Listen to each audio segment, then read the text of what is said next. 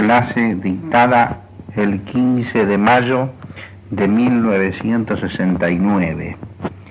Se trata de la crítica a las pruebas ontológicas de la existencia de Dios.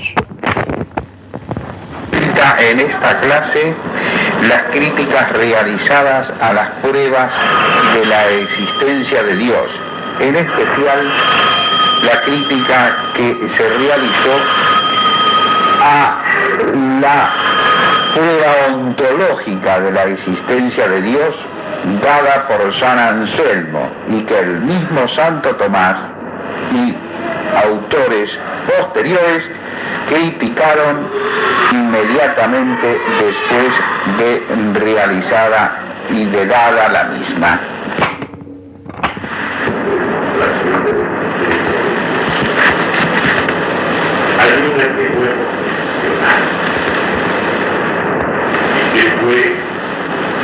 Darwin, Johnson,